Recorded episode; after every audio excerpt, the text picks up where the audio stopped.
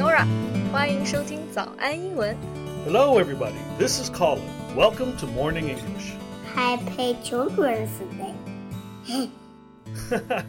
Happy Children's Day. He's yeah. so cute. Is he your little brother? Yeah, he's only four, really tiny, but he's so clever. wow it must be child's play for you to cosplay Peppa Pig. You look just like her. Really？其实之前啊，好多我的朋友都说我长得像佩奇。不过刚刚的这个 child's play 有两个意思，直译呢就是小孩子的游戏，而它的引申含义啊，其实指的 something really easy，小菜一碟。 Yeah, and today we will talk about child's plays. You know, those games they play. Yeah，今天啊，其实我们要聊的就是小时候我们一起玩过的游戏。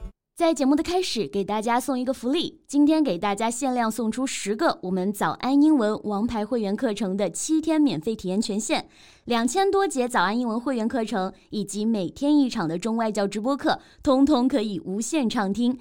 体验链接放在我们本期节目的 show notes 里面了，请大家自行领取，先到先得。Colin，其实我们两个是完全不同年代的人，所以我猜啊，我小时候跟你小时候玩的游戏肯定不一样。 well, yeah. Uh, I'm an old man, you know. I was born in the pre internet era. Uh, not much on TV, no mobile phones and such. Just go out and play. So cool, pre-internet era。 pre 呢，其实就是之前，所以啊，这个地方加个 pre-internet，其实就是互联网之前的时代。与之对应的呢，其实就是我们的时代了，就是 post-internet era。Okay, so what kind of games did you usually play back then? Well, lots of games, but personally, my favorite was street hockey. Street hockey， 街上的这种曲棍球比赛啊，其实我在中国都没有见过别人玩这个。We mostly play ping pong when we were kids, you know 。所以，难道这个就是直接在街上就打球了吗？ well, yeah, we, we would literally play on uh, play on the streets.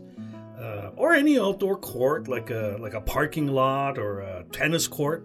So uh, when you hear someone shout "car," everybody gets excited. Yeah, I can imagine that.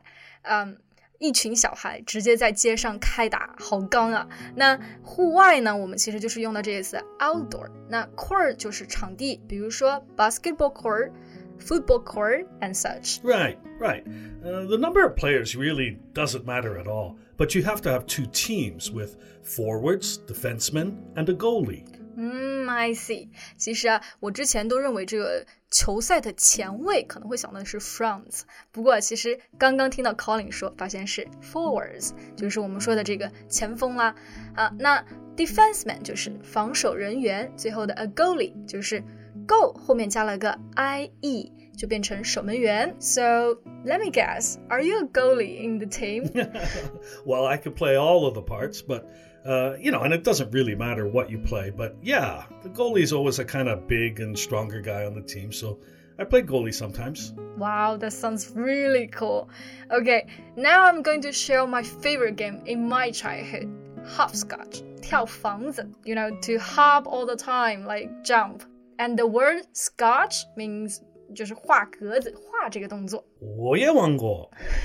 you toss a small object into uh, numbered boxes on the ground like that, and uh, and keep hopping the whole time, right? Yeah，没有想到我竟然跟 Colin 玩了同一个游戏，难道我们两个是同一个年代的吗？Toss 啊，就是扔，随便扔哪个东西都可以。那比如说我们在玩的时候，you can toss a pen, a stone or anything, but it's so difficult to keep balance on one feet. I bet.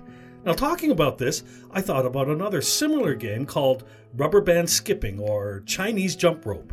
啊，rubber band skipping，嗯，跳橡皮筋，真是回忆杀。哎，那嗯、h a v e you ever played rubber band skipping？ Yeah, I, I've taught Chinese kids before, and uh, well, once they invited me to join them.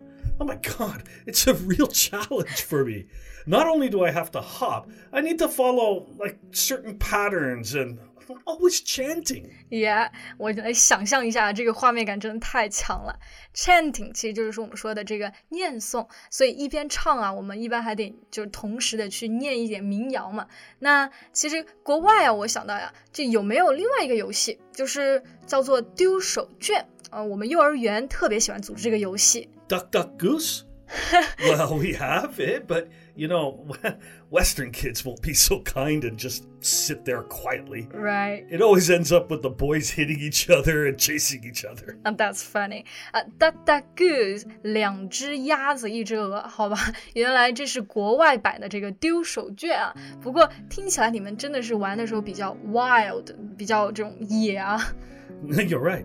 Uh, we're wilder and prefer more thrilling games, like uh, using a slingshot. 啊，slingshot。Sling 其实就是我们说锁到 shot 就是子弹加起来，slingshot 就变成了弹弓。这个游戏啊，真的挺好玩的，比较刺激。嗯、um,，Have you made a slingshot yourself? Oh yeah, yeah, many of them. You know, I grew up a bit in the countryside, so uh, I used the slingshot a lot to you know, shoot birds sometimes. Although I missed most of them. 哦，射就是我们说的这个动词射击。小时候啊，我们拿这个弹弓看到什么都喜欢乱打，不过会有一点点危险，所以其实现在很多的这种弹弓都被改良了，就更加安全啦。 Yeah, I, I know. Um, they don't use a stone anymore, but um, clay as the shot. 是的，改成了那个 clay 泥土。But there are just so many ways to play as a kid, aren't there? Absolutely. With stones, you can play skipping stones in a river. Mm With clay, you can, I don't know, make a castle out of it. Yeah, and I'm really bad at skipping stones on a river. 就是这个 skipping stones on a river，就是飞石子嘛，这个我完全不会玩。But I can play clay for hours，而且啊，我还玩很多其他的，比如说这种 play darts，玩飞镖，play marbles。 这种弹珠玩弹珠， Well, almost anything you want to play, you can do it. 没错。其实而而且最搞笑的是，没有东西也可以玩。嗯，比如说我们就躲猫猫啊，也很好玩。 Hide and seek. Yeah. Do you know one version is to use a like a piece of cloth to cover your eyes? 呃，我们这个中文中叫做瞎子摸鱼。When playing it, I'm always worried that I will stumble and fall. Ah, but all kids will experience stumbles and falls in childhood. That's uh, that's how we grow up into adults. 没错，我们就这样跌跌撞撞，终于长大了。 Wow, lots of memories of childhood just flooded back to me. Are you going to cry for it？不过啊，今天我们关于这个童年游戏的讨论就到这里啦。其实还有很多游戏说也说不完。So what was your favorite game in childhood? You are welcome to tell us in the comments section. And happy Children's Day again. Thank you so very much for listening. This is Colin. Bye. This is Norah. See you next time. Bye.